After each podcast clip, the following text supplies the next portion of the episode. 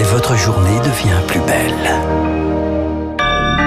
Bon réveil, bonne journée, soyez les bienvenus sur Radio Classique jeudi 18 mars à 7h.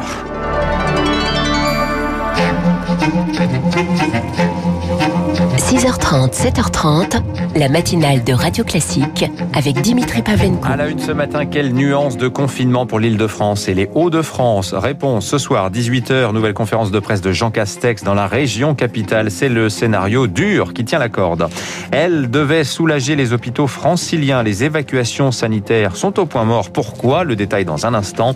Et puis Bergame, ville martyre, rend hommage à ses morts en Italie. C'est là que tout a commencé en Europe l'an dernier. Classique. Lucille Bréau, 18 millions de Français sont dans l'expectative ce matin. Un confinement total ou seulement le week-end dans les Hauts-de-France et l'île de France. L'exécutif s'apprête à trancher de nouvelles mesures annoncées ce soir à 18h par Jean Castex et Olivier Véran. A priori, les écoles ne fermeront pas. Reste à trouver le bon curseur. Quelle nuance de confinement dans la région capitale C'est un scénario dur qui se profile, Victoire Fort. C'est le scénario le plus strict qui se profile en Ile-de-France. Selon nos informations, l'hypothèse d'un confinement d'une durée de trois semaines tiendrait la corde, même si rien n'est encore acté. Il faut au maximum préserver l'économie, plaide la présidente d'Île-de-France. Au chevet des services de réanimation débordés, la visite présidentielle hier dans un hôpital de Poissy devait préparer les esprits. Face aux soignants, Emmanuel Macron insiste, les mesures prises seront proportionnées et territorialisées. Dans les Hauts-de-France, le président de la région, Xavier Bertrand, a indiqué lui être favorable à l'option d'un confinement le week-end seulement. À l'exécutif de trancher, mais avant la conférence de ce soir, place à la consultation des élus in extremis. Jean Castex était auprès des présidents de groupe des deux chambres et Emmanuel Macron avec des élus d'Île-de-France pour entendre les remontées de terrain. L'acceptabilité des mesures est la prochaine étape. Des consultations qui vont se poursuivre aujourd'hui. Au niveau national, la situation sanitaire s'aggrave. Plus de 38 000 nouveaux cas encore identifiés en 24 heures dans notre pays. 4 219 lits de réanimation sont désormais occupés, dont plus d'un quart en Ile-de-France. Les transferts de patients, euh, pendant ce temps, sont au point mort. La semaine dernière, Olivier Véran promettait des dizaines, voire des centaines d'évacuations sanitaires pour soulager les hôpitaux franciliens. Ces derniers n'ont en fait eu lieu qu'au compte-gouttes. Aucun TGV médicalisé ne quittera la région cette semaine. Deux raisons à cela. Certains malades ne sont pas en état d'être transférés, mais aussi le refus des familles. Rémi Vallès. Avec ses 40 lits de réanimation complètement pleins, Frédéric Adnet, chef des urgences à l'hôpital Avicenne de Bobigny, aurait bien eu besoin de ces transferts de masse. On n'aura pas cette bouffée d'oxygène, ce qui veut dire qu'il va falloir utiliser d'autres leviers. Les autres leviers, c'est quoi? Bah, C'est la déprogrammation. Et c'est, on l'espère, euh, pouvoir renforcer les équipes par des renforts extérieurs pour pouvoir aider les équipes de réanimation à ouvrir de nouveaux lits. Pour être transféré sans risque, les conditions de santé requises sont extrêmement strictes. Mais puisque ces critères, c'est surtout l'accord des familles qui fait défaut, explique France Béréterbide de l'Agence régionale de santé Nouvelle-Aquitaine. Pour euh, un patient et une famille parisienne, envisager que son proche parte à Brive euh, ou à Bayonne, euh, c'est difficile de devoir gérer l'inquiétude, qui plus est à distance, en sachant qu'on ne pourra pas se déplacer dans la demi-heure ou dans les trois quarts d'heure s'il se passe quelque chose, ça se comprend. Mais il n'y a pas que les hôpitaux franciliens qui sont impactés par ces retards dans les évacuations sanitaires. Le docteur Nicolas Pichon est chef du service réanimation au CHU de Brive. je viens recevoir un, mail de l'ARS comme quoi je recevrai un malade d'Île-de-France euh, lundi et non plus jeudi comme prévu. Le problème, c'est que si tout le week-end euh, j'ai des patients qui rentrent en réanimation et que lundi je n'ai plus de lit, eh bien il faudra bien que le patient qui était prévu pour Brive soit orienté ailleurs. Ou, dans le pire des cas, rapatrié en Île-de-France. Verdict attendu sur le confinement. Aujourd'hui, verdict aussi sur AstraZeneca. L'agence européenne du médicament rend dans la journée un avis très attendu sur le vaccin du labo anglo-suédois. Hier, l'Organisation mondiale de la santé a d'ores et déjà recommandé de continuer à l'utiliser. La crise sanitaire qui a déjà coûté plus de 160 milliards d'euros à l'État en 2020.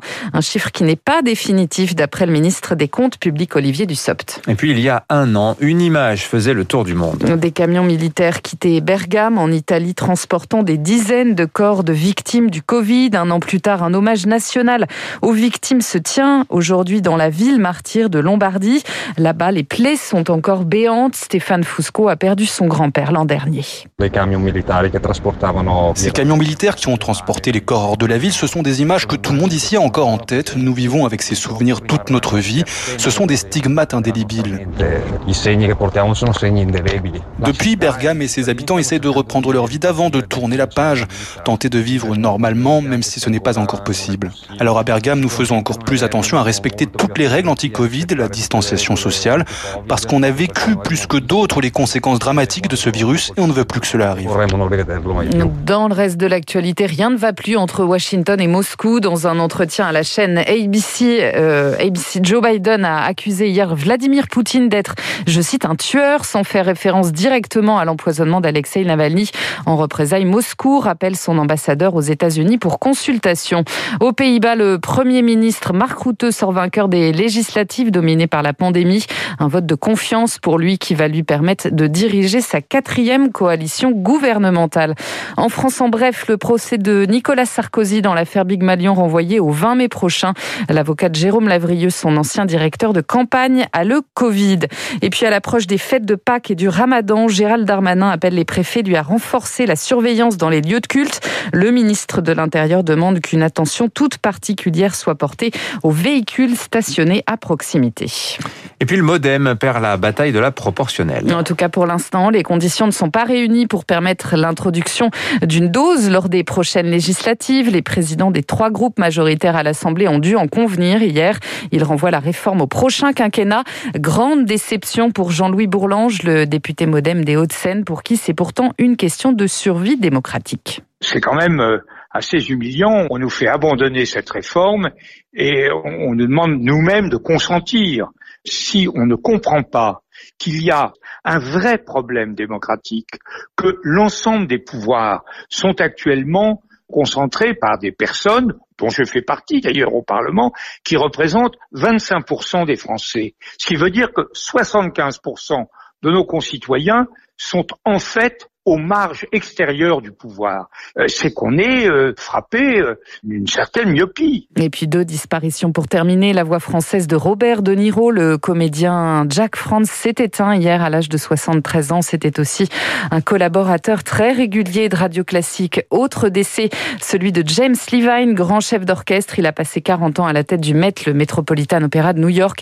Carrière ternie par sa suspension il y a trois ans après des accusations d'agression sexuelle par trois hommes. Merci Lucille Bréau. Vous revenez tout à l'heure à 8 heures. Dans un instant, le rappel des titres de l'économie, l'édito de François Vidal. On va parler de cette rencontre au sommet entre Joe Biden et le président chinois Xi Jinping. Et puis notre invité juste après, Muriel Pénicaud, ancienne ministre du Travail, aujourd'hui représentante permanente de la France à l'OCDE.